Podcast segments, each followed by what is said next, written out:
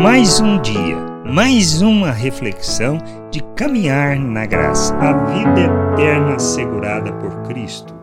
Temos que entender que a vida eterna na presença de Deus nos é assegurado não pelo que podemos fazer, mas pelo que Cristo realizou em nosso favor, revelando o amor do Pai, como podemos ler em João no capítulo 3, do versículo 16 ao 18.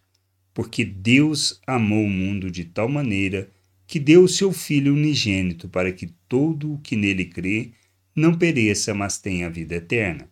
Porque Deus enviou o seu Filho ao mundo, não para que condenasse o mundo, mas para que o mundo fosse salvo por ele. Quem nele crê não é condenado, mas o que não crê já está condenado, porque não crê no nome do unigênito Filho de Deus. A condenação, a morte eterna e a separação de Deus é algo que já está determinado. Não é algo que ainda irá acontecer.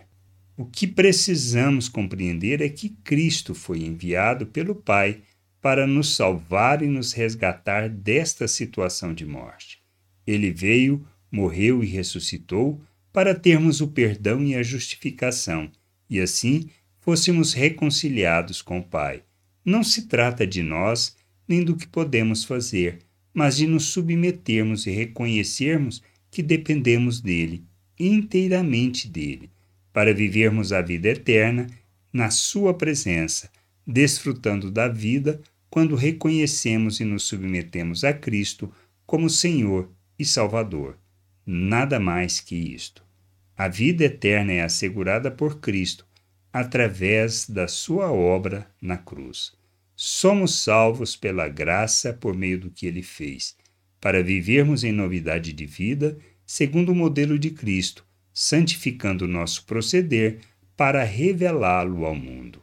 Que a gente possa entender e termos esta convicção que a vida eterna não depende de nós, mas é assegurada pelo Senhor por meio da sua obra, da obra que ele realizou em nosso favor. Que a gente possa buscar o conhecimento, todo o entendimento da vontade de Deus, amadurecermos e revelarmos esta salvação ao mundo. Graça e paz sobre a tua vida. Amém. Você acabou de ouvir uma reflexão de caminhar na graça.